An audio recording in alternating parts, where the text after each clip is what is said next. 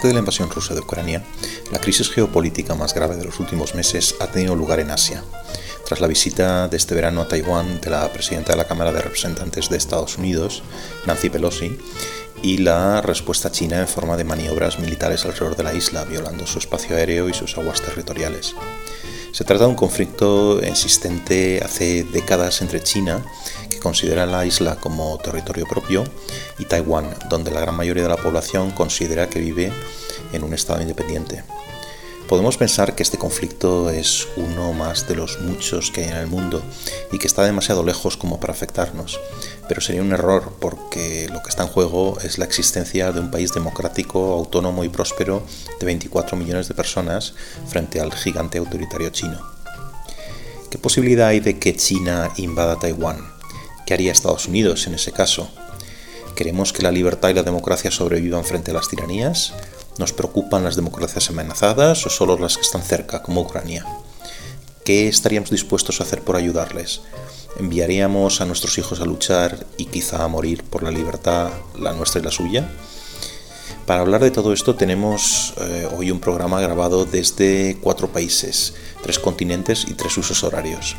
Me acompañan desde Taipei, la capital de Taiwán, Shani Pérez Sheng, investigadora asociada al think tank británico Resilient Futures, desde Washington, D.C., eh, Pablo Pardo, máster eh, por la Universidad Johns Hopkins, doctor en comunicación por la Universidad de Navarra y corresponsal en Estados Unidos del diario El Mundo.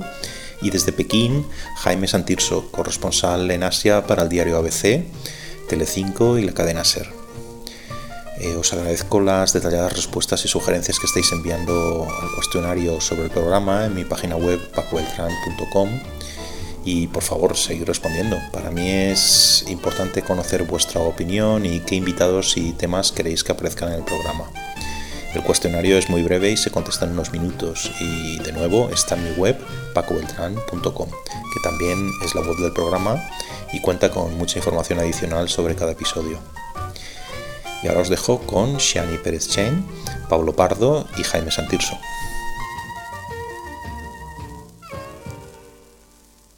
Hoy creo que tenemos el, programa más internacional de todos, de todos los que, por lo menos geográficamente, de todos los que hemos, de todos los que yo he grabado, ¿no? Porque Shani, tú estás en Taipei, en Taiwán, eh, Pablo, tú en Washington, en Estados Unidos, y Jaime, tú estás en Pekín, en China. Bueno, pues solventados los problemas logísticos de todo esto, que son tela, ¿no? Pero quedan ahí por detrás, en el background. Eh, podríamos empezar, si queréis, una pregunta, es un poquito genérica, ¿no? Pero, pero y ahora entraremos en detalle. O sea, es que solo os pido como una primera, si queréis, eh, impresión eh, cada uno desde vuestra zona. Dada la situación convulsa que es por todos lados, ¿no? Pero específicamente ahora estaba pensando en Europa, en el este de Europa, dada la, invasión rusa de Ucrania, ¿qué posibilidad creéis de que China esté vaya a aprovechar la situación para hacer lo mismo en el caso de, Taiwán? Pues eh, dadas las circunstancias actuales y la situación actual, eh, una guerra convencional como de la que estamos viviendo en, en Ucrania, en Taiwán no lo cual no significa que haya eh, guerra en la zona gris, por así guerra de zona gris en la que se están aplicando otro tipo de tácticas eh, de guerra híbrida. Y esta sería mi respuesta, Costa. Pablo, si quieres, vamos a ti, Sí, bueno, yo, creo que aquí como se ven las cosas eh, y evidentemente con, una información mucho más limitada, es que no, no, va a haber una guerra, digamos, o como como estábamos hablando, una guerra abierta, una guerra convencional, eh, por múltiples motivos, pero entre otros porque, bueno, fundamentalmente porque desde el punto, por lo que yo sé, vamos, eh, porque me han contado, invadir Taiwán es muy complicado, es mucho más difícil de lo que pensamos. Eh, hay un mar entre medias, no es Ucrania, que tiene frontera con, Rusia, y en segundo lugar, pues porque eh, las, consecuencias eh, económicas eh, para todo el mundo, incluyendo lógicamente para China, pues, pues serían muy considerables. Con lo cual, yo no veo que vaya a haber una guerra por, por Taiwán.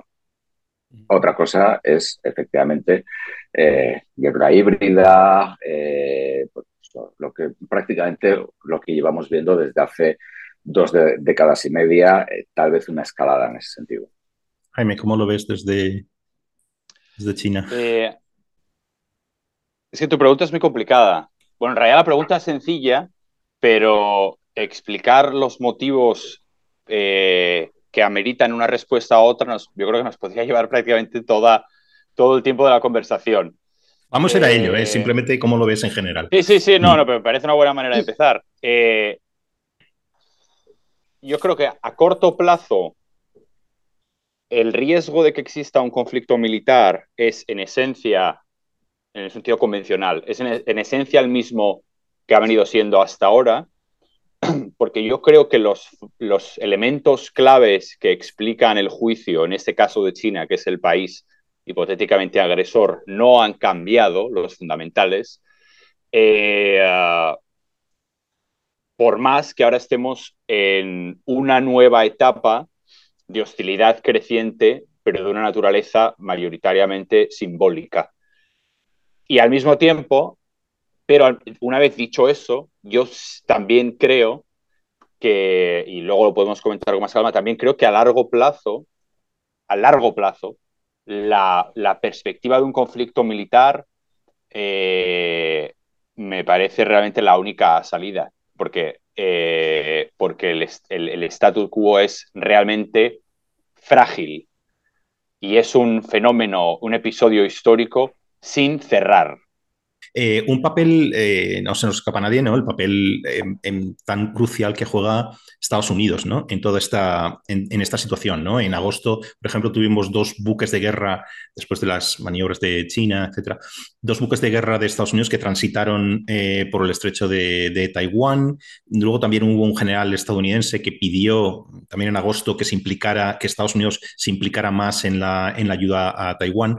¿Vosotros qué creéis, qué, qué postura creéis que tomaría Estados Unidos ante, ante una invasión y, sobre todo, ¿qué postura creen los gobiernos de China y de Taiwán que tomaría? Que es una pregunta distinta, ¿no? Bueno, yo puntualizando que lo de los tránsitos de buque de guerra por el estrecho de Taiwán no es nada excepcional, es algo que se viene realizando habitualmente dentro de lo que Estados Unidos llama operaciones de libertad de navegación, porque considera que el estrecho de Taiwán son aguas internacionales. Entonces, eh, en ese sentido, eh, no lo considero provocación o, una forma de, azuzar o echar leña al fuego, que es como lo, viene viendo eh, China. Es complicado decir exactamente, o sea, mm, sí o no, si intervendrá Estados Unidos o no. Y ahí es donde se centra la llamada ambigüedad estratégica, que por un lado no le asegura a Taiwán que vaya a acudir en su defensa, pero por otro lado tampoco le asegura a China que no vaya a intervenir de alguna forma u otra a lo mejor no se contempla en ningún caso mm, de todas las especulaciones que se suele hacer eh, al tratarse de una isla, para defender una isla, en ningún momento se plantea esto de, que, tener efectivos en, en, Taiwán, lo que se llama como boots on the ground. Entonces, eh, aquí también Estados Unidos tiene un gran margen de maniobra, de la misma forma que estamos, yo creo que también Estados Unidos está tomando está aplicando un poco esto en, el caso de Ucrania, que no tiene boots on the ground, teóricamente, mm. em, y, pero eh, está proporcionando una ayuda, una ayuda logística, por ejemplo, en cuestiones de inteligencia, eh, ayuda armamentística también, eh, material militar y armas defensivas. Entonces, en ese aspecto de Estados Unidos tiene un gran margen de maniobra va a seguir jugando, eh, va a seguir jugando a esto de la ambigüedad estratégica. Ya tiene que ser algo muy, eh, por ejemplo, que, China lance directamente un misil, ya no te digo un misil que sobrevuele, sino un misil y que, y que haga impacto. O sea, serían unas situaciones, eh, mm, serían unas situaciones mm, de escalada, pero que no dejará, no dejarán duda alguna de cuál es la, de cuál es la, intención. Eh, entonces, eh, salvo un caso así, eh, vamos a seguir viendo em, eh, esta, viviendo esta, esta ambigüedad estratégica. Que dentro de esta ambigüedad estratégica hay un gran, repito, hay un gran margen para permitir ayuda, entrenamiento. recientemente se acaba de se acaba de aprobar un paquete, un paquete de, armas. Paquete de armas que puntualizo, Estados Unidos vende a Taiwán. No, no, se, no se dona. Pablo, ¿cómo se ve esto en Washington?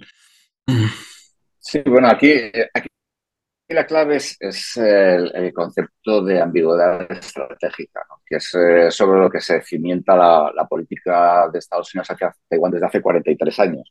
Entonces, Estados Unidos efectivamente apoya la unificación, formalmente apoya la unificación de China, pero siempre que sea eh, supuestamente una, unificación. Discrepo y luego esto y luego volveré sobre esto. Perdona que te interrumpa. Eh, Estados Unidos no apoya ni la unificación ni la independencia en ningún, en ningún sentido. No, apoya ni que, eh, ni que eh, Taiwán se declare independiente ni una posible unificación. Estados Unidos, de momento, la, la posición oficial de Estados Unidos es no vamos a apoyar ningún cambio unilateral del status quo y queremos la resolución pacífica. de acuerdo, pero bueno, en la práctica es exactamente, pero en la, en la práctica Estados Unidos, del mismo modo que apoyó la integración de Hong Kong en China, eh, apoyaría una integración de Taiwán en China si eso fuera posible. Yo creo que sí, pero bueno, en todo caso, eh, bueno, luego, luego podemos eh, seguir hablando al... En todo caso, eh, la clave para Estados Unidos en todo esto es su política interna. Eh, Estados Unidos mm, decidirá sobre Taiwán eh, en función de sus necesidades de política interna. Y esa es una, esa es una clave absolutamente total a la hora de analizar la política exterior de Estados Unidos. En los últimos años, por ejemplo, la ambigüedad estratégica, pues Biden creo que fue el año pasado, cuando dio a entender que Estados Unidos eh, intervendría eh, militarmente si China invadiera Taiwán. Después dio marcha atrás. Después Estados Unidos reconoció públicamente, por primera vez que no lo había reconocido nunca, que tenía soldados en Taiwán. Eh, los tenía oficialmente en misiones de entrenamiento, pero antes, por ejemplo, esto era algo que nunca jamás se había reconocido. Y por consiguiente, es decir, la ambigüedad estratégica funciona de muchas maneras entre otras maneras, funciona porque no sabemos cómo, mm, por el lado de Estados Unidos, qué es lo que tiene en Taiwán, qué es lo que va a tener en Taiwán. Entonces, eh, la política exterior de Estados Unidos eh, se entiende en términos de política interna, de política doméstica y en términos de ganar elecciones. Es, eh, es así de simple en gran medida. si ceder Taiwán a China eh, no supone, por decirlo de una manera cruda, eh, un terremoto político en Estados Unidos, es una cosa que podría incluso ser considerada. Es decir, hace un año Estados Unidos se retiró de Afganistán. Hace 15 años, 10 años, eso hubiera sido absolutamente impensable, que hubiera dejado a los talibán tomar Afganistán. No solo los dejó tomar Afganistán, sino que fue una medida popular mm, de, de Joe Biden. Con lo cual, Evidentemente, Taiwán no es Afganistán. Taiwán eh, tiene sobre todo un peso económico mucho más grande, eh, pero ahora mismo, por ejemplo, estamos viendo también en Estados Unidos, y precisamente a consecuencia de la crisis de julio, está habiendo eh, mucha preocupación y se está hablando mucho de depender menos de los chips de Taiwán. ahora, iremos, hablaremos de eso, que es, es, muy interesante. Se ha aprobado una ley efectivamente en eh, las chips, eh, que es precisamente para eh, mm, fomentar el desarrollo y el crecimiento de la, de la, producción de chips en, Estados Unidos. Y, pues bueno, la, la cuestión de los chips taiwaneses es muy, es muy candente. Con lo cual, ¿qué haría Estados Unidos? Pues bueno, en principio Estados Unidos pues, apoyaría a Taiwán y además militarmente, digamos, Taiwán resistiría bastante tiempo a una invasión china, con lo cual podrían seguir apoyándolo del mismo modo que apoyaron a, eh, o que están apoyando a Ucrania y sería un, apoyo relativamente mm, barato en términos de política interna. Otra cosa es el coste que tuviera a nivel económico mundial, lo cual sería mucho más importante, va está afectando, entre otras cosas, a la segunda economía mayor del mundo.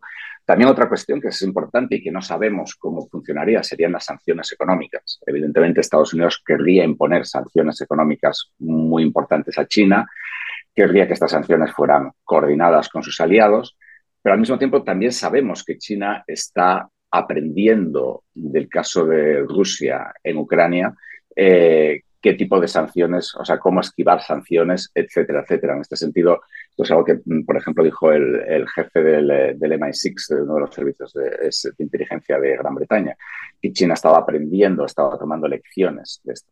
Entonces, digamos que eh, la situación es, pues, como comentábamos, muy ambigua. No, no es nada fácil saber lo que puede suceder eh, depende mucho de quién esté en la Casa Blanca. Eh, recordemos que una parte considerable del Partido Republicano ha apoyado la invasión eh, rusa de Ucrania por motivos ideológicos en parte. En el caso de China, las, las, diferencias con China son mucho más grandes, pero si esto puede eh, traer ventajas electorales. Pero es que en el caso, eh, en el caso de Taiwán hay apoyo bipartisano, tanto de los republicanos como. Por eso esto no, no estoy muy de acuerdo en esto de que juegue eh, la baza de la política interna y la política doméstica. Es que tanto republicanos como demócratas en el tema de Taiwán hay apoyo totalmente bipartidista. Mm. En el, tema, de Rusia, en el, tema de Rusia y Ucrania también había apoyo bipartidista eh, hasta eh, que llegó, eh, hasta que Donald Trump perdió las elecciones. Es decir, en Estados Unidos, en, el tema de Afganistán, había apoyo bipartidista por quedarse en Afganistán por los siglos de los siglos. Recordemos que la guerra de Afganistán la inició un republicano y la escaló un demócrata. y después la continuó otro republicano. Eh, que, llamado Donald Trump, que llegó además a un acuerdo de retirada de Estados Unidos, que era básicamente hacer lo que os dé la gana con Afganistán. Y después llegó un demócrata, que fue Joe Biden, que dijo, el acuerdo de Trump me parece fantástico, hacer lo que os dé la gana. Con lo cual, decir, los principios, eh, estos son mis principios, pero si no les, si no les gustan, tengo otros. Eh, en el caso de Ucrania, hubo un apoyo total y absoluto. hasta que dejó de haberlo, hasta que eh, altos eh, ex eh, asesores de Donald Trump empezaron a decir que Rusia es un país cristiano. Porque ese era el argumento, que Rusia es un país cristiano. Entonces, es decir, este tipo de apoyos existen hasta que mm, dejan de existir y es un ejercicio de ingenuidad muy grande pensar que, que, simplemente porque haya un apoyo bipartidista oficial, esto eh, puede continuar. Luego te sale una Marjorie Taylor Greene o cualquier eh, representante exótico del sur y te lo creo. Con lo cual, eh, yo creo que hay más ambigüedad de la que queremos ver. La cuestión es que Estados Unidos y tanto demócratas y republicanos saben que si ceden Taiwán, detrás va Guam. ¿Cómo van a explicarle a su electorado que eh, China posee, mm, ahora eh, China tiene acceso directo porque pierde la primera cadena de islas, la primera cadena de islas que es Japón, Taiwán, Filipinas. Cediendo Taiwán, pierde el control sobre la primera cadena de islas, deja tirado a Japón, a Filipinas le da más o menos igual, pero deja tirado a Japón y le da acceso directo de, a China sobre Guam. ¿Cómo le explicas a tu electorado de no hemos cedido a Taiwán y a cambio hemos puesto en peligro a nuestros soldados y a nuestra base naval en Guam? Que por cierto ah, es por una cosa muy simple, porque tu electorado, no es, tu electorado no es capaz de poner Taiwán o Guam en un mapa. Hasta que empiezan a morir soldados, hasta que empiezan a morir soldados americanos. Vale, ahora vamos a volver a todo esto. No os preocupéis, que, hay muchos eh, aspectos que hay en otras, en otras preguntas. Pero antes no. Vale, Jaime, mm, a ver, mm, volviendo al inicio de la pregunta, ¿no? Que te veo muy zen ahí, tráenos un poco de zen aquí, ¿no? Esto, ¿crees que en, Pekín se piensa o, qué se cree respecto a una posible intervención de, Estados Unidos?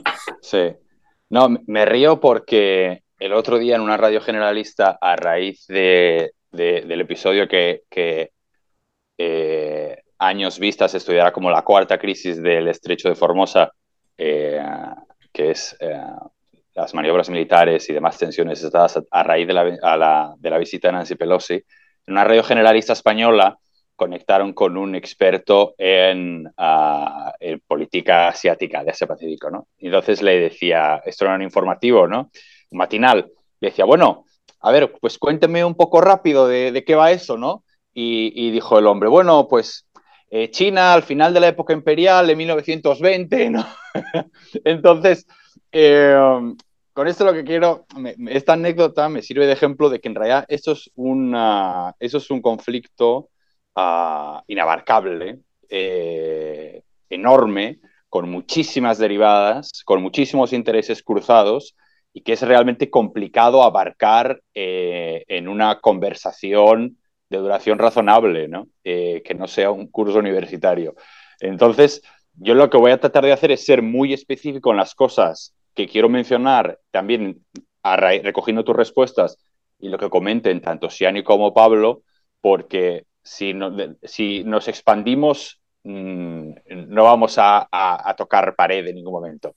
Eh, a mí el tema de la, de la, el tema de la, de la intervención eh, militar, una hipotética intervención militar de Estados Unidos, eh, es uno de los factores eh, clave que además sirve como demuestra el grado de ambigüedad y de indefinición a raíz de este conflicto que empieza por qué es el sujeto del conflicto, ¿no? Es eh, un territorio que un país considera parte de sí mismo, un país que al principio exigía esa misma reclamación aunque luego su, modelo político ha evolucionado y parece que avanza en otra dirección hacia una ah, identidad y un modelo político más soberano y autónomo. Eh, pero o sea, en realidad esto, en parte de este conflicto es porque lo que está en pelea es eh, qué es China, ¿no? Eh, y de hecho yo creo que la manera, la manera más... Taiwán. También, claro, por supuesto. Eh, y de hecho yo creo que la manera, el punto inicial para entender este conflicto, eh, y no quiero ser como el hombre de la, de, la, lista de la radio, pero en realidad esto, por favor. Es la última, esto es la última batalla. Yo creo que es, esto es la perspectiva más, más, que decir, en la que se entiende más lo que está pasando. Esto es la última batalla de una guerra civil que no ha acabado, en realidad.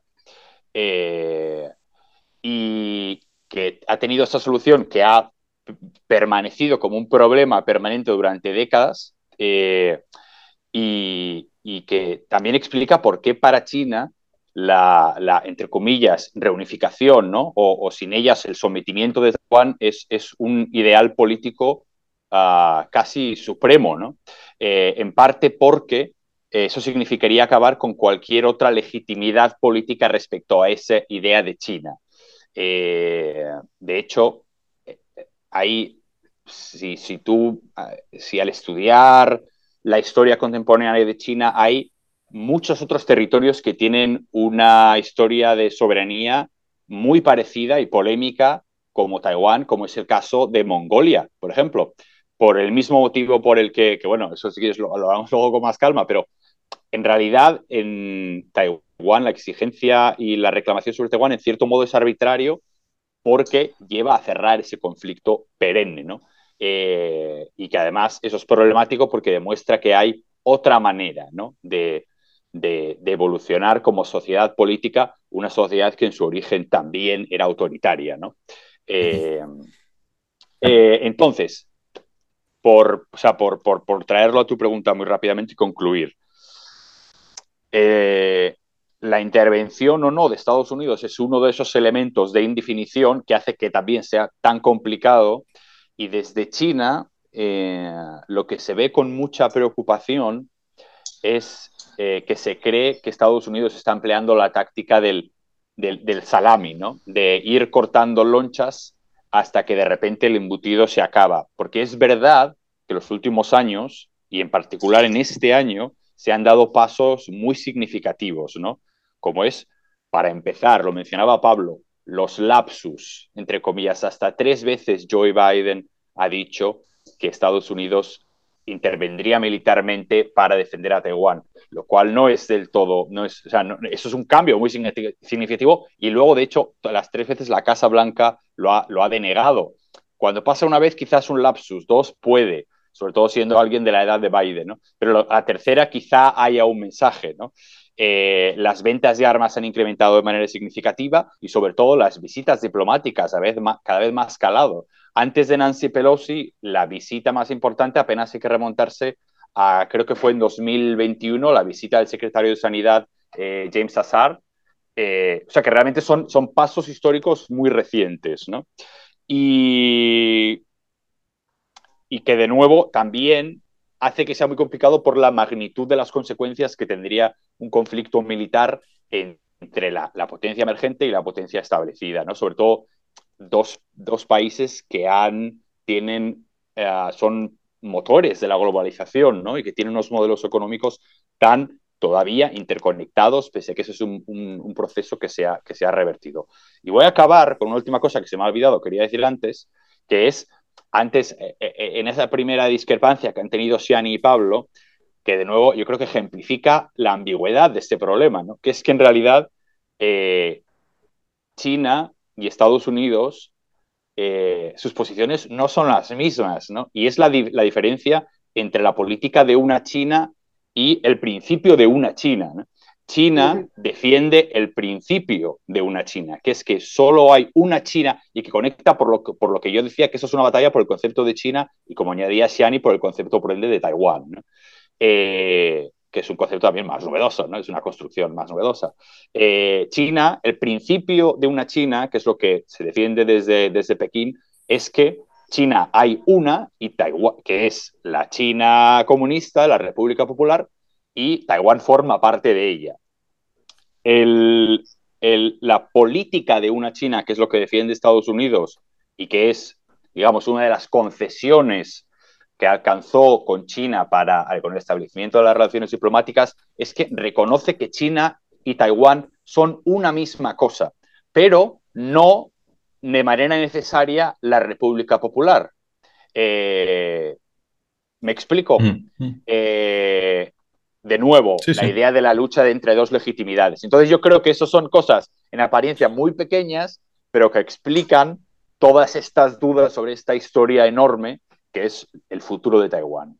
Matizando la política, la política de una China de, Estados Unidos es que eh, Estados Unidos reconoce al régimen de Pekín como el gobierno legítimo de eh, China. Esa es la política. Y por otro lado, estamos hablando, hay tres comunicados, el comunicado del 72, del 79 y del 82. Eh, entonces, en el 72 dice, y tomamos nota de la acknowledge, que es que aquí el problema está con cómo se traduce el verbo acknowledge en español, porque hay mucha gente que lo traduce como reconocer. Cuando acknowledge hay que traducirlo y tomamos nota de la postura de los chinos a ambos lados del estrecho que dicen que eh, Taiwán es eh, eh, solo, hay una China y Taiwán es parte de ella. Nos olvidamos que, claro, en estos momentos Taiwán no es Taiwán no es la de ahora, no es la de antes.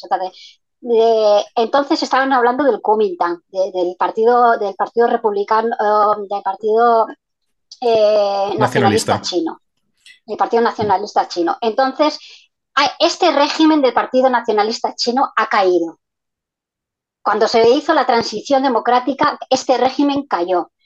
Lo que pasa es que dentro del juego democrático en Taiwán, incluso dentro de los partidos más eh, pro-taiwaneses, entienden que su supervivencia, hasta cierto punto, para su supervivencia, tienen que heredar algunas instituciones y el concepto de República de China porque realmente al partido actual, si pudiera, si no estuvieran 2.000 misiles apuntando a Taiwán, al partido en el gobierno actual le encantaría poder eh, eh, convocar un referéndum y eh, para preguntar, ¿seguimos bajo el constructo este de, República de China o República de Taiwán? Pero no se permite, a Taiwán no se le permite, pero eso no significa que Taiwán eh, se sienta como República de, China. Taiwán no se siente República de China.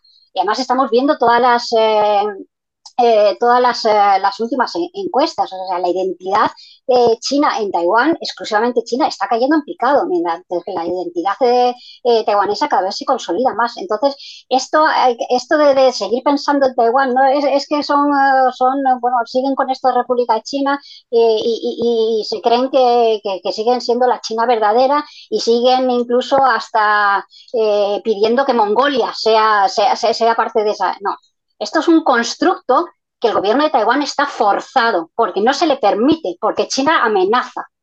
Si China no, no estuviera amenazando, eh, otro gallo cantaría, como se suele decir hay una cosa que yo creo que no, está presente en otros conflictos o no de esta misma manera, que es esto de no sé muy bien cómo llamarlo, podemos llamarlo, por ejemplo, la geopolítica de, los semiconductores o de la industria de los semiconductores, ¿no? que es algo muy interesante y es una cuestión, yo creo que bastante endiablada. ¿no?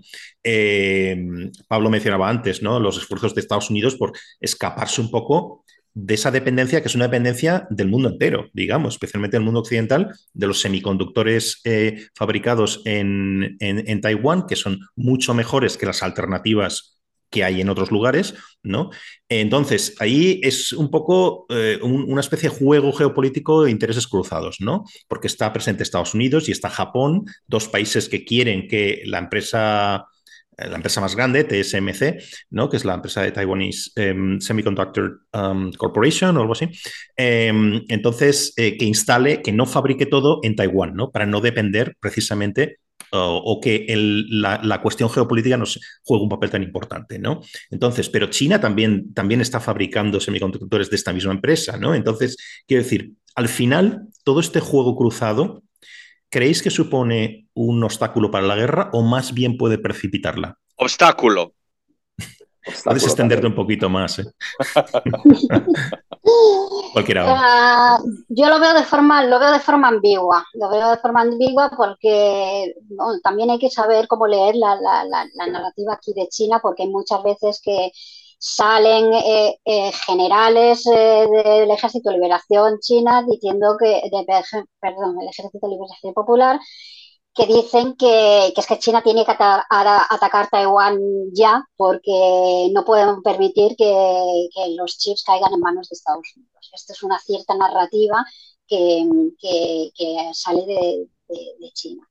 Entonces, luego, por otro lado, también se interpreta esto de la, de, la interacción eh, económica. De, entonces, ahí hay, una... Um, yo lo veo que puede decantarse tanto como precipitar eh, una escalada, no digo un ataque directo, pero sí precipitar una, una, escalada, eh, como desincentivarla. Pablo. China tiene una dependencia de, por ejemplo, en materia de chips, China está bastante atrasada eh, y lleva mucho tiempo metiendo muchísimo dinero y no le está yendo muy bien. Eh, y de hecho, pues, por ejemplo, ahora hemos tenido la semana pasada eh, las, la prohibición a Nvidia, una de las dos o tres mayores empresas de chips de Estados Unidos, de, de exportar ciertos tipos de chips. También Broadcom parece que va a ir por ahí. Eh, en general, nadie quiere, eh, y menos ahora mismo, más rupturas en las cadenas de, suministros. Y, Taiwán, en ese sentido, pues, es un factor clave. Yo me acuerdo a finales de los años 90 que hubo un terremoto en Taiwán y los precios de los productos electrónicos subieron. Eh, con lo cual, digamos que la, interconexión económica es, es, siempre un problema en, el mundo actual para, empezar guerras. Y yo creo que las dos partes, tanto China como Estados Unidos, saben que esa sería una consecuencia eh, no deseada. En cuanto a los chips taiwaneses que acaben en Estados Unidos, que ya están en Estados Unidos, eh, y Estados Unidos además es, junto con Taiwán, el líder mundial en la fabricación de, chips, con lo cual, eh, bueno, pues China todavía tiene mm, que, avanzar mucho. Yo creo que es, un, es un claro obstáculo y más en una China, por ejemplo, que este año va a tener un crecimiento del PIB del 3%, que es muy poco para ellos, poquísimo. Probablemente el más bajo quitando el COVID en, 50 años. Jaime, pues te dejamos decir dos o tres palabras más. Negativo, muy. No, obstáculo, gran obstáculo. Eh, no, pero bueno. Eh, um, los semiconductores. Eh, bueno, China tiene mm, desde hace por lo menos una década una campaña gubernamental decidida en busca de la, si no la supremacía, la, eh, la autosuficiencia tecnológica, que es algo además, de la autosuficiencia, que es un principio que se ha vuelto casi una máxima política en los últimos años, a medida que el entorno internacional se vuelve más, hostil. Y en particular las relaciones con Estados Unidos, de, quien, de, que es en realidad de quien depende ¿no? para aprovisionarse de semiconductores. China importa más, en más semiconductores que petróleo, por ejemplo. Es su primera eh, importación. Eh, y en ese sentido, Taiwán desempeña un, un, papel clave por la enorme industria que tiene eh, eh, por, representar un gran eje en cadenas globales, pero que cruzan todo el mundo varias veces. Eh, entonces, en ese sentido, yo creo que esta industria y el rol que tiene Taiwán, lo que, lo que yo creo que contribuye a conceptualizar el coste que un conflicto tendría no solo para, para Estados Unidos, para China, por supuesto para Taiwán, pero para el mundo entero, ¿no? Y yo creo que básicamente es un incentivo para que, para que Estados Unidos se, se mantenga como garante del statu quo, que de nuevo creo que es una solución, eh, o sea, no es una solución, eh, es una postergación ¿no? eh, permanente de un conflicto sin cerrar. Y, y, al mismo tiempo también por parte de, la comunidad internacional, en este caso Europa, aunque sea un actor, testimonial, eh, a la hora de, reaccionar y involucrarse con, lo que pueda pasar, la, suerte que, Taiwán pueda correr en el futuro a corto plazo. ¿Vosotros creéis que eh, aquí hay un efecto dominó, o sea, está jugando algún papel. Con esto me refiero a estas teorías de la posguerra, ¿no? De si cae eh, Vietnam, por ejemplo, pues eh, se extenderá el comunismo por Asia, si cae un país latinoamericano, tenemos que pararlo, ¿no? Este tipo de, cosas. Y por el lado de Unión Soviética satélite es la misma cosa, ¿no? Entonces, Aquí podríamos estar pensando, lo extiendo un poco también a lo que decíamos el principio de Ucrania, ¿no? Si cae Ucrania que impide a Rusia invadir, yo qué sé, eh, Moldavia o atacar a los Bálticos o, lo que sea. Si cae Taiwán que impide a China, eh, digamos, eh, incrementar su poder y zonas que ahora son de aguas internacionales, etcétera, que se las apropie, ¿no? O sea, todavía podemos estar hablando de esta cosa del efecto dominó y qué papel en su caso jugaría. Por ejemplo, eh, Japón ahora está dando un viraje más a, intercambios no formales, evidentemente, eh, pero intercambios eh, en materia de, defensa, cooperación de materia de defensa con Taiwán, porque Japón percibe precisamente que si cae Taiwán, además es, una narrativa que empieza a hacerse, hacerse fuerte en Taiwán, eh, en perdón, en Japón, que es que en caso de, ataque de, China sobre Taiwán, Japón indudablemente intervendría. Esto es una narrativa que se está extendiendo habrá que matizarlo porque evidentemente Japón no se involucraría directamente si, mm, si no cuenta con apoyo de Estados, eh, de Estados Unidos. Hay que tener en cuenta que mm, la principal base de la séptima flota está, está en Okinawa. Pero sí empieza a extenderse esta, esta narrativa y Japón es muy consciente. Japón está, está diciendo, no, es que si, si, si, dejamos que, dejamos que caiga Taiwán, es que tenemos las islas Senkaku y las Chao y Tai y el mar del este de China.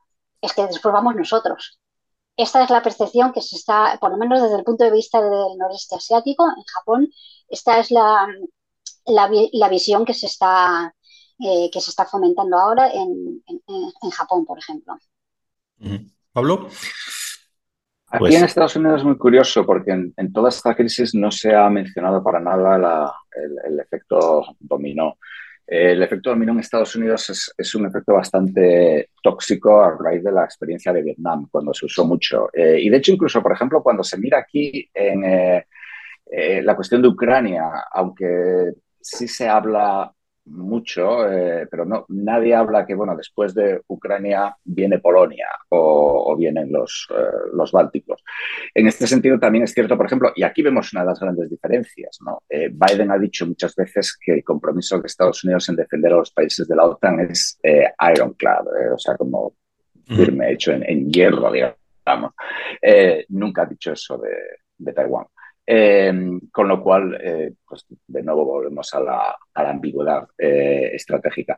Evidentemente, el efecto dominó es, evidente, vamos, eh, pero al mismo tiempo también Estados Unidos, para crear, por ejemplo, digamos, lo que se habla mucho, una OTAN del extremo en el Pacífico y en el, Índico, tenemos el, Quad, tenemos el AUKUS, justamente hace un año, con, con Australia y Gran Bretaña. El problema es que ahora mismo en la eh, situación política que hay en Estados Unidos, todos estos acuerdos son acuerdos técnicos, pero ninguno de ellos está formalizado legalmente, porque el Congreso nunca jamás va a aprobar un Congreso como el que tenemos ahora y como el que vamos a tener en los próximos años, con el Partido Republicano que hay, nunca jamás va a apoyar eh, una alianza internacional de Estados Unidos, con lo cual se van a llevar a cabo mm, muchas alianzas, digamos, eh, pues, técnicas, etcétera, pero eh, no va a haber nunca jamás una OTAN eh, del Pacífico, eh, por la sencilla razón de que no hay apoyo político para ese tipo de compromisos internacionales. Con lo cual, evidentemente, si China, digamos, conquista Taiwán, sí que, sí que se produce un, un, agujero bastante grande en la línea de defensa de Estados Unidos y en la línea de defensa de los demás países de la región esto sí que es evidente, pero es algo que, por lo menos aquí en términos de opinión pública, no se está considerando. Jaime, ¿cómo lo ves? ¿Estamos todavía en tiempos de, Kissinger en ese sentido? Sí, yo creo que la, realidad y parte de lo que explica la trascendencia de lo que pasa en realidad en un sitio tan, tan remoto para nosotros y, tan, tan pequeño como Taiwán es porque es, la, pequeña piedra que sustenta el equilibrio de, fuerzas en, Asia como, como región. Eh, si, China llevara un paso adelante, iniciara una invasión eh, y Estados Unidos no defendiera, no saliera en defensa de, la isla, eh, eso alteraría todo el orden de todo el orden de, la región, empezando como apuntaba Xiani por Japón, que es el, es el, es el ejemplo más claro. ¿no? Japón es un país que tiene una anomalía, ha renunciado a un elemento fundamental del, Estado-nación, que es tener un ejército per se, por más que tenga unas fuerzas de autodefensa. ¿no? Eh, Sabes que esto está cambiando ahora, ¿eh? es un debate que, está volviendo. ¿eh? Esto es un debate que precisamente a raíz de esto está cambiando de manera, de manera muy significativa. ¿no? entonces, no, no, es tanto... Y, en cierto modo, pues también afecta a Corea del Sur, incluso a, Singapur. O sea, no es tanto una cuestión ideológica, como puramente militar. ¿no? Eh, y al mismo tiempo que esto sucediera sería un cambio tan brutal al statu quo que sería realmente muy, muy traumático. Eh, y, al mismo tiempo, yo creo que es, y, ese cambio, curiosamente, eh, es que tiene muchos puntos muertos, ¿no? porque la, la, el sometimiento, entre comillas, la reunificación de Taiwán es un ideal mm, político casi supremo en la configuración de la China contemporánea, es algo a lo que China jamás va a renunciar, eh, pero al mismo tiempo también es algo eh, en lo que no puede permitirse cometer un error. Yo creo que eso es algo que es muy importante a la hora de calcular qué movimientos podría hacer a corto plazo, porque una derrota, porque realizar un movimiento militar hacia Taiwán y fracasar sería una derrota existencial para la República Popular tal y como está configurada desde, ah, desde, desde su origen, ¿no? en el 49. Eh, pero al mismo tiempo la realidad es que también precisamente por eso no hay salidas, ¿no? porque es, decir, hay dos frentes de acción que podrían facilitar un movimiento, ¿no? que es por un lado sería una liberalización política en China continental, que es algo que no va a pasar, ¿no? de hecho el péndulo se mueve en la dirección contraria, eh, además, soluciones intermedias como el, modelo de un país, eh, un país o sistemas ha quedado completo, se implantó en, Hong Kong y desde Pekín siempre se propuso como una alternativa eh, para el futuro de Taiwán, ha quedado completamente desacreditado, eh, no solo en la comunidad internacional, sino más importante en Taiwán. ¿no? Y, la segunda sería cómo evolucionaría la opinión pública en, en Taiwán. Y en ese caso, la realidad demográfica, y esto además Paco lo hemos hablado en alguna ocasión, también es imparable. la, gente joven que nace en un país libre, democrático, autónomo, eh, es, es, cada vez son más, ¿no? Y, esas pocas personas en, Taiwán todavía creen que Taiwán y China continental son una misma cosa, son cada vez más minoritarias, ¿no? Eh, pero al mismo tiempo, como apuntaba Siani, eh, tampoco pueden darse pasos significativos como probablemente querría hacer Tsai Ing-wen, eh, pues con un referéndum o abandonando, ni siquiera abandonando la terminología de, de República de China, porque cualquier mínimo movimiento alteraría ese frágil equilibrio en el, en el que vivimos. Más allá de Taiwán, ¿cuál es la estrategia de China en Asia? en especial en el mar de China, ¿no? Quiero decir, hay conflictos con Japón, con Filipinas, con Vietnam, quiero decir, con todos los países del área, ¿no? Entonces, si pudierais, si queréis más para centrarlo, ¿no? Elegir algo que os parezca, un elemento que os parezca central de esta política más o esta estrategia más general, eh, y si queréis expandirlo, no demasiado, pero, pero centrados en, un elemento de, esto, de la estrategia de China en Asia. Pues, por ejemplo, empezando hablando del mar de, sur de China, la estrategia de, Pekín viene siendo bastante clara desde desde la llegada de Xi Jinping.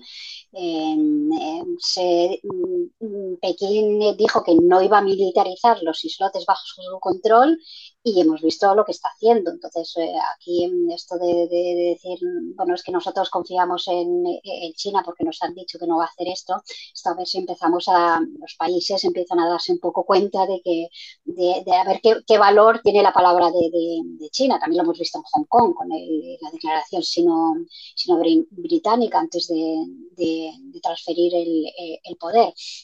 Eh, dejadme un, matiz, un matiz, eh, perdón. Si queréis pensar también en términos de dónde se pararía China, o sea, dónde acabaría, cuáles serían los límites, ¿no? Eh, y luego un segundo aspecto que no está, era un poco implícito también, pero si quieres, desde el punto de vista de Estados Unidos, más allá de la defensa o no defensa de la ambigüedad de Taiwán, ¿cuándo Estados Unidos diría, no, esto ya es inasumible? O sea, que, por ejemplo, un control absoluto del mar de China, una disrupción del tráfico internacional de buques, no sé, por, introducir esos dos matices, ¿no? Entonces, es, un poco como, creo que hay una fábula que es eh, eh, la rana que se va cociendo en agua caliente poco a poco, poco a poco y no se da cuenta hasta que directamente perece. Pues eso es un poco lo que, la estrategia que está siguiendo China, vamos a, ir un pasito más allá, un pasito pequeñito, un pasito pequeñito.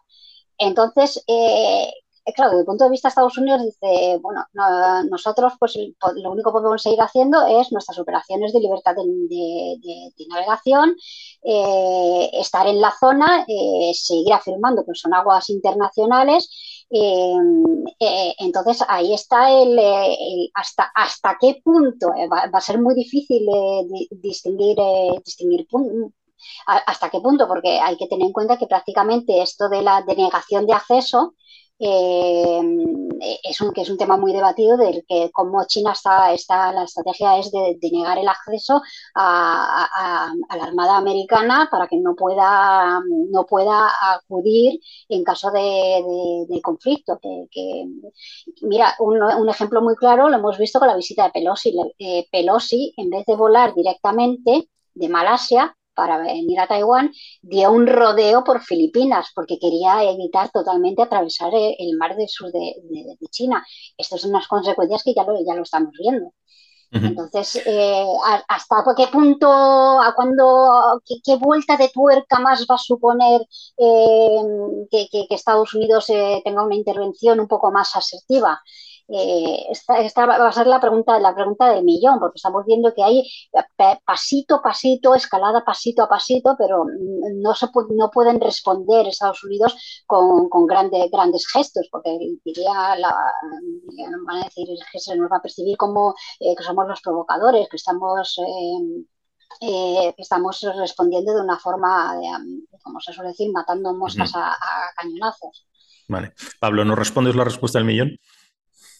Sí, eh, eh, Estados Unidos ve la, situación de, China y de Taiwán como parte de, digamos, de la, de la dinámica con, con, China por la supremacía mundial, si se quiere. Es decir, entonces ahí dentro de eso hay, hay muchas cosas. Está el famoso Belt and Road, eh, influencia en, Pakistán, influencia en los Balcanes, en, Europa, Estados Unidos, eh, todo lo de Huawei, etcétera. Estados Unidos ha puesto mucha presión en los europeos para que eh, dejen de comprar eh, sistemas de telecomunicaciones a empresas chinas.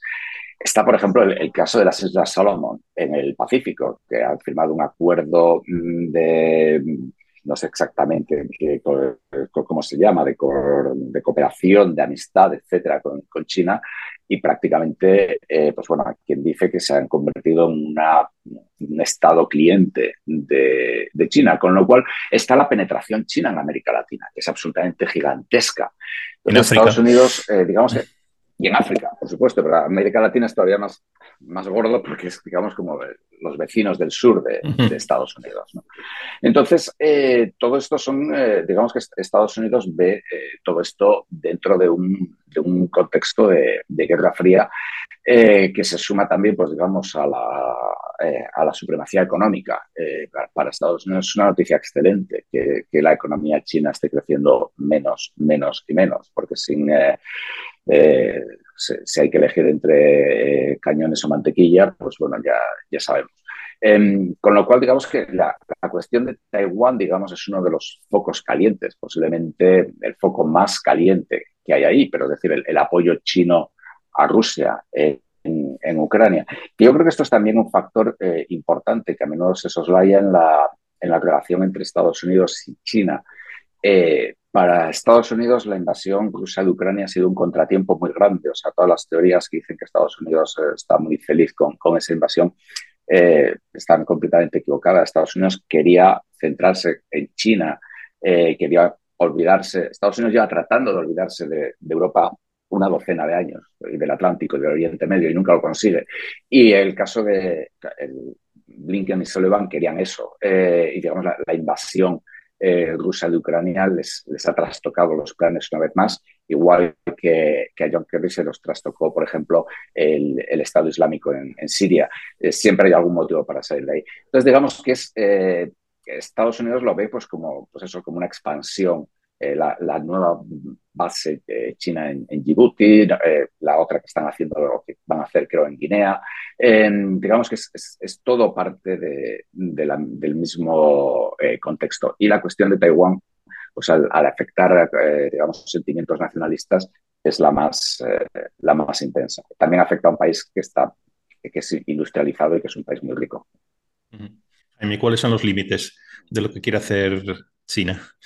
Yo, yo eh, en realidad mmm, establecería una distinción entre Taiwán y, y, la resolución de este conflicto a medio largo plazo y el resto de la política de China en Asia.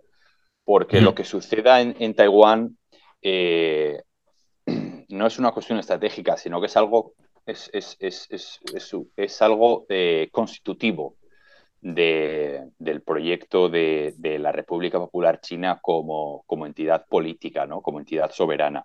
Es, un, es, una, crisis histórica por cerrar. Eh, de nuevo, como decía antes, o sea, que, afecta al concepto mismo de qué es China, ¿no? Y, sobre todo, ¿y qué, le, y, qué le, ¿y qué le promete el gobierno y el, el Partido Comunista a su población, ¿no? En términos de legitimidad. Eh, más allá de eso, yo creo que eh, haciendo, digamos, dejando Taiwán a un lado, ¿no? En una dirección uh -huh. o en otra, eh, yo creo que la, la voluntad, eh, yo plasmaría la voluntad de China como convertirse en el actor predominante en Asia como región sin que Estados Unidos tuviera presencia alguna. ¿no?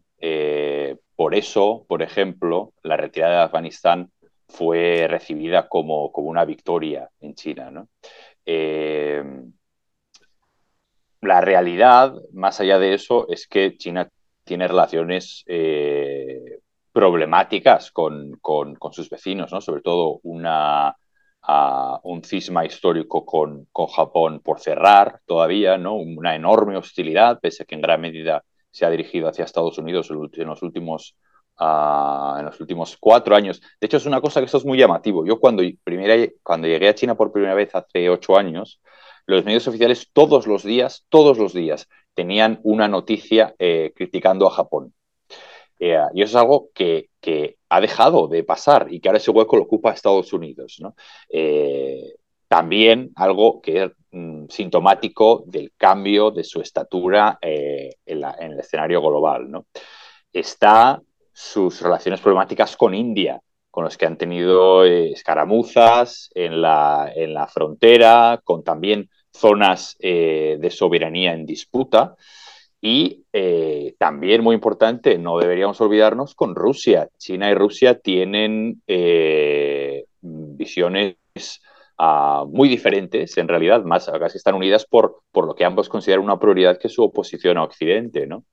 Pero, pero la, dirección entre, entre la relación en ambos países apunta a que, a que Rusia será cada vez más un actor sometido a China, ¿no? El, eh, y la naturaleza de la, dimensión económica y cómo ha reaccionado a cómo ha reaccionado China a, la guerra de Ucrania y las acciones internacionales es, clarísimo, ¿no?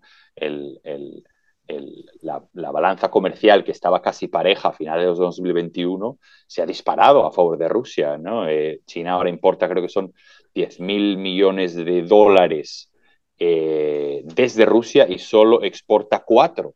Y el 80% de esos 10 son energía, eh, por lo que esa una relación también histórica muy compleja, ¿no? Por lo que el equilibrio de fuerzas está cambiando. Eh, pero te iba a decir algo más y te iba a decir algo más y se me ha olvidado, así que luego cuando me acuerde te lo, te lo, volverá.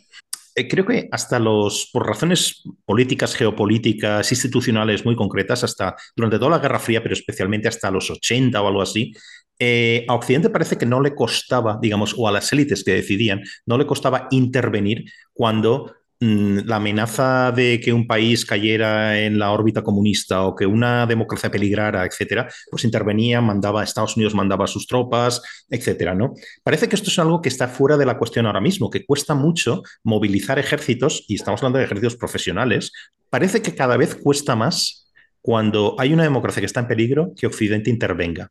Y, cuesta enviar tropas y cuesta, em, digamos, movilizar a la población, al menos, o que la opinión pública respalde este tipo de, iniciativas, ¿no?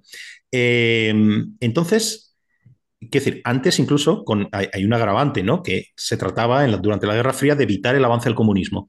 Hoy estamos hablando, por ejemplo, en el caso de Taiwán, de evitar que caigan democracias establecidas, ¿no? Quiere decir que es, que es digamos, una vuelta de tuerca, ¿no? Entonces, ¿por qué cuestión, por qué, qué nos llevaría en Occidente a movilizarnos hoy?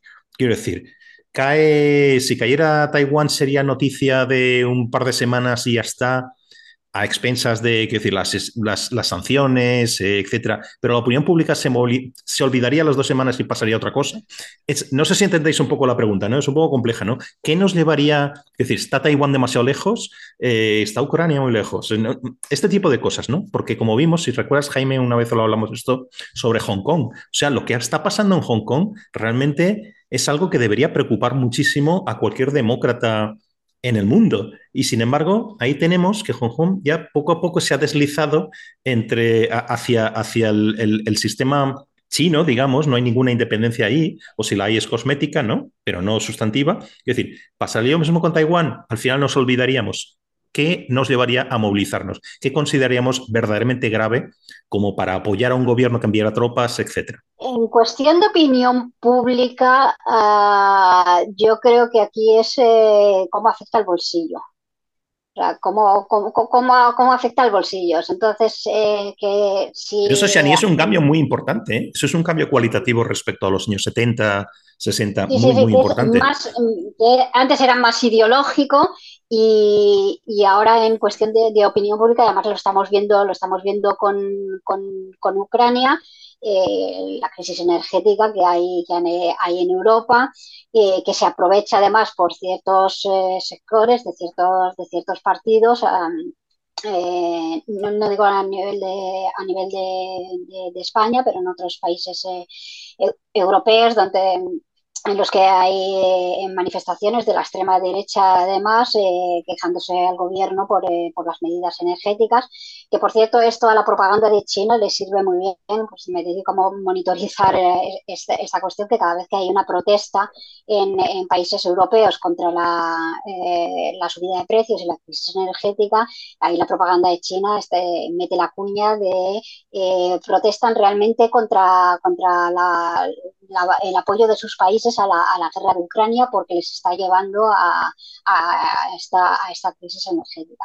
Entonces, eh, eh, que si cae Taiwán, si se va a olvidar en, dos semanas, pues eh, depende de,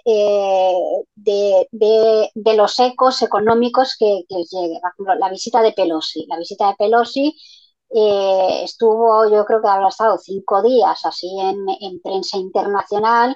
Eh, supongo además que, por lo que he visto en medios occidentales, han estado circulando todas las imágenes desde China de cómo se han lanzado los misiles. No han circulado imágenes para nada de Taiwán, de, la normalidad con la que seguíamos viviendo, porque no genera morbo. Eh, y, ha durado, pues eso, tres, tres, cuatro días. Y sin embargo, aquí seguimos como estamos. En Taiwán seguimos como, como seguimos con incursiones aéreas, seguimos con maniobras militares, seguimos exactamente igual. Entonces, eh, ahí va a depender de eh, los ecos económicos y la mella económica y de, cómo afecte al bolsillo del ciudadano medio. Yo creo que eso es eh, lo, que, lo, que he estado viendo, lo que he viviendo yo personalmente desde, desde aquí de Taiwán y lo que se está viviendo en Europa con la cuestión de Ucrania. Pablo. No sé, la, verdad que es, una pregunta un poco, es, daría para, muchos debates, yo creo. yo pienso que es, curioso, porque si tú lees, por ejemplo, lo que se escribía durante la Guerra Fría, se decía exactamente lo que está, se describía la situación que tú describes hoy en día eh, en, el mundo. Es decir, durante la Guerra Fría estaba diciendo, bueno, eh, Gran Bretaña se retira de India, le da la independencia, India eh, se acerca a la Unión Soviética. Eh, Portugal, Angola, Mozambique, los cubanos intervienen. Se puede decir pues, que, invaden o bueno, toman parte por, por uno de los lados. En, en Angola se convierte que un verdadero Vietnam para los cubanos, o Afganistán, lo mismo Mozambique, Etiopía, Cuba. Cuba está a 120 kilómetros de Estados Unidos. Estados Unidos no invade Cuba. Eh, hace una, lo que en términos geoestratégicos es una chapuza monumental, que, es lo de Vallacochinos, que es más que nada de vergüenza ajena. Pero eh, entonces, eh, yo creo que, es muy, muy difícil ver, ver esto, ¿no? Es decir, la Unión Soviética pone el muro en Berlín, invade Hungría, invade Checoslovaquia, eh, da un autogolpe en Polonia, invade Afganistán. Y, Occidente, digamos, no hace absolutamente nada durante la invasión, perdón, durante el golpe eh, y todas las tensiones de solidaridad en, en Polonia. Eh, recordemos, había un gasoducto que traía gas de la Unión Soviética a Alemania y Estados Unidos, eh, esto es repetir la historia 40 años después, Estados Unidos bloqueó la venta de turbinas a ese gasoducto. Em, entonces, digamos, eh, yo no sé hasta qué punto eh, este tipo de cosas, pues, creo que, que, es difícil saber cuándo hay movilización y, y cuándo no. El, caso de Ucrania, pues por ejemplo, eh, para Estados Unidos es, perfecto eh, en ciertos sentidos, es relativamente fácil, es una guerra que le queda lejos, es una guerra que económicamente le provoca un impacto muy pequeño e incluso beneficia en parte a su economía. Entonces, bueno, es fácil para Estados Unidos dar ayuda a Ucrania, porque los estadounidenses no se van a quedar sin gasolina o sin calefacción en invierno. El caso de los europeos es diferente. Otra cosa, digamos, es la cuestión estratégica, moral, eh, etcétera. Pero vamos, yo quiero centrarlo esto en este sentido. El caso de Taiwán sería mucho más complicado. Es decir, si, si un eh, iPhone deja de valerte 700 em, dólares y te pasa a valer 2.000, em, muchos estadounidenses se lo pensarían. Y más aún por algo que los estadounidenses no saben si es un país, no saben qué es, porque Taiwán, para ser claros, tiene un estatus eh, legal internacional que, es la, ambigüedad hecha manifiesta. Estados, eh, Taiwán es un país, por decirlo de algún modo, que Estados Unidos no apoya su independencia. literalmente Estados Unidos ha dicho por activa y por pasiva, eh, y, es su política oficial, que Estados Unidos no quiere que Taiwán sea independiente, que Estados Unidos quiere que los problemas en el estrecho de Taiwán se resuelvan pacíficamente. Si tú reconoces a un país como independiente, a otro país como no independiente o como una cosa ahí, con la cual tienes todo tipo de relaciones extraoficiales, claramente estás indirectamente tomando partido por uno en este caso por China. Otra cosa es que en la práctica tú no lo hagas. Pero quiero decir, la ambigüedad es manifiesta, la ambigüedad es total.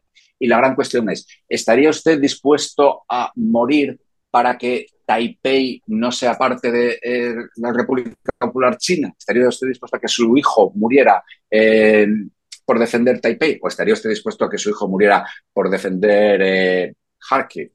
Pues esa es, una, esa es la gran cuestión.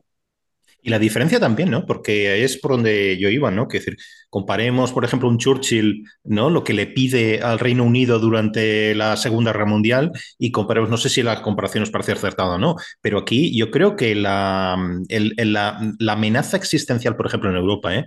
Eh, y si quieres ampliarlo también, pues la cuestión también de, de Taiwán es que no es una cosa distinta, cualitativamente es lo mismo. Dejamos que caigan las democracias a manos de las dictaduras y al final la pregunta es eh, lo que Pablo tú estabas diciendo. ¿Estaremos dispuestos a enviar a nuestros hijos a que combatan por un país que a lo mejor no sabemos ni dónde está?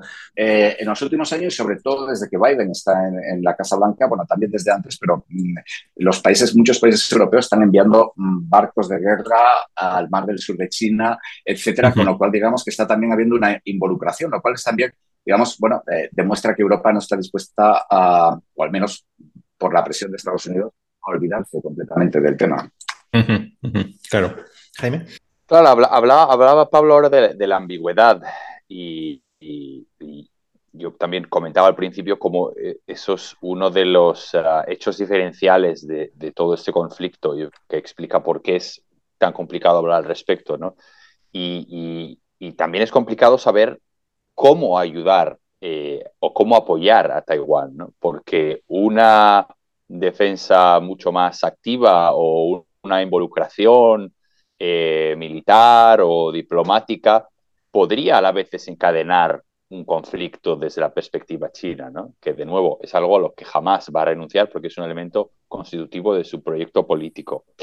Eh, la realidad, y justo me hace gracia porque tú mencionabas Hong Kong y yo iba a mencionar Hong Kong también, ¿no?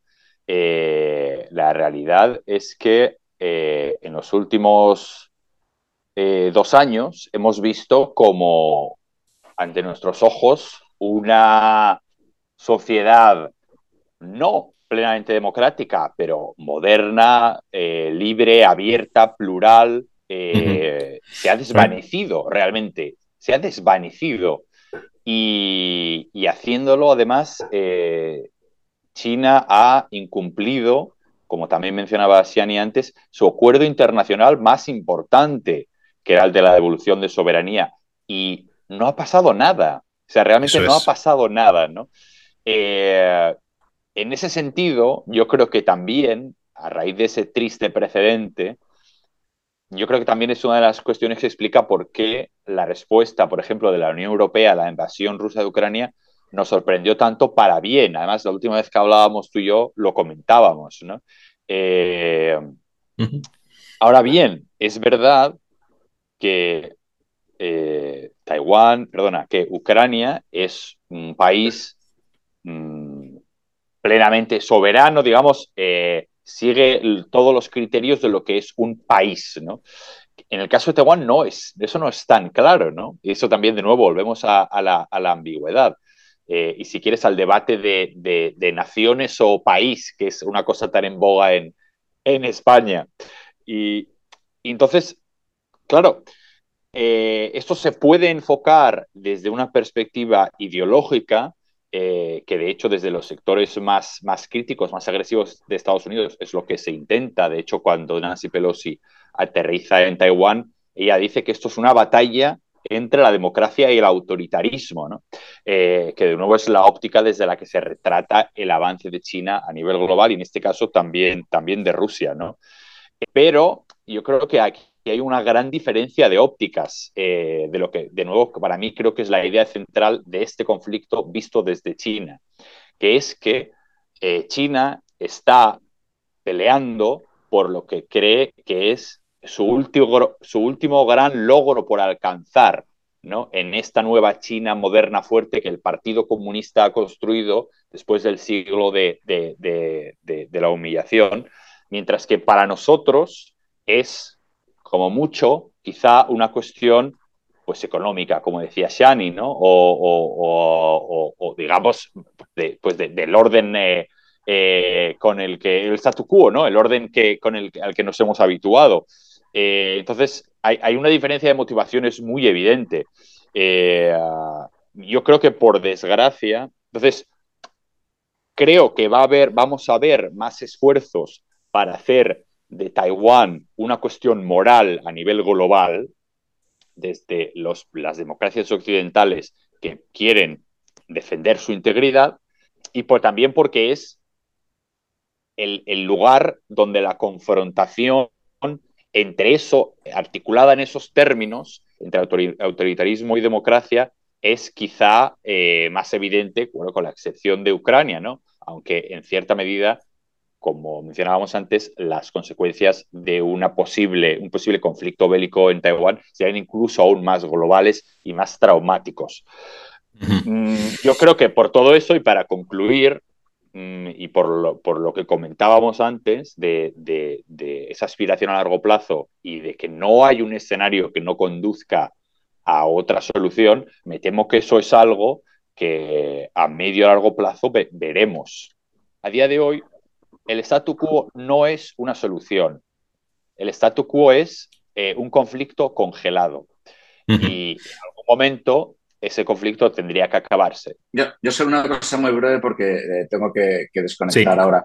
Eh, de todas formas, con los paralelismos de, Churchill, etcétera, y que en el caso de Taiwán, en el caso de Ucrania también funcionan, eh, o sea, piensa que Churchill solamente tuvo su momento de gloria cuando los alemanes estaban en Calais, prácticamente. Es decir, Gran Bretaña muy felizmente entregó Checoslovaquia, eh, dejó que, Austria y Alemania se reunificaran y Chamberlain siguió en el poder y Chamberlain iba celebrando todo aquello como victorias de la paz. ¿no? Entonces, eh, de nuevo, volvemos a lo mismo. Es decir, eh, siempre, siempre funciona este argumento ¿no? Y, siempre funciona también, y en Estados Unidos ahora mismo, y más después de Afganistán y de Irak, hay, una, hay un rechazo, una... repulsa muy grande a la idea de mandar soldados fuera, en gran medida porque se les mandó eh, pues en muchos casos, particularmente en el caso de Irak, basados en mentiras. Y la gente, la opinión pública ahora mismo es muy renuente a esto, ¿no? Entonces, decir, también queda el argumento de, eh, pues de, Múnich, ¿no? Eh, aquí se habla mucho de Múnich, es decir, bueno, cuando nos encontramos de verdad ante un Múnich o cuando nos están vendiendo un Múnich que, que no existía. Y con esto os tengo que dejar. Muchas gracias. Muy bien, muchas gracias. Hasta ahora. Chao, chao, Pablo. Ahí de lo que ha dicho de eh, Jaime de que para, para, China es una cuestión existencial, a mí hay, hay una metáfora de una metáfora graciosa que me, gusta, me gusta hacer en el sentido de que China habla mucho de la rejuvenecimiento, del rejuvenecimiento de la, de la nación china. Entonces, este rejuvenecimiento, este, esta forma, esto que viene a ser una forma de realizarse de la nación china, eh, lo ven totalmente incompleto sin, sin, Taiwán. Entonces, de alguna forma, eh, eh, China está utilizando a Taiwán como Viagra para su rejuvenecimiento nacional. Bueno, una forma de verlo. Pues no sé si lo, podemos dejar aquí. Yo creo que hemos cubierto bastante. Eh, es un tema complejísimo. Podríamos dedicar una serie entera. Podemos estar 10 programas hablando de esto eh, con cada, con todos los, mm, digamos, consecuencias y aspectos que son. Yo creo que no es mm, que no podemos decir la cuestión entre China y Taiwán es una cosa local, digamos, yo creo que nos afecta, nos afecta a todos, ¿no? Y esta es la idea un poco que quería transmitir así un poco transversal. Una, cosita, una cosita más, a modo de autopromoción. Em, bueno, que se acaba, hemos publicado esta, estas semanas que he estado trabajando en un proyecto de, Freedom House sobre eh, la influencia de Pekín en medios extranjeros. Entonces acabamos de publicar ayer el informe, si os interesa os lo paso. Es, en el caso de España es, he sido yo la, analista, se ha publicado lo que son los resultados, los resultados más relevantes, porque falta el informe completo, todavía está por publicar, porque España, el caso español es uno de los pocos países que se va a publicar en, bilingüe, inglés-español también por, el, por el tema, el tema de, Latinoamérica. Entonces, si, os interesa... pásame, luego la, referencia y lo, y lo pondré en las notas del episodio en mi web, cuando lo ponga. Muy bien. Muy bien. Gracias, Ani. Gracias, Jaime. Hasta luego. Gracias, a gracias Paco. Gracias por tu abrazo. Tu burdel, una vez más. Hasta luego. Hasta luego.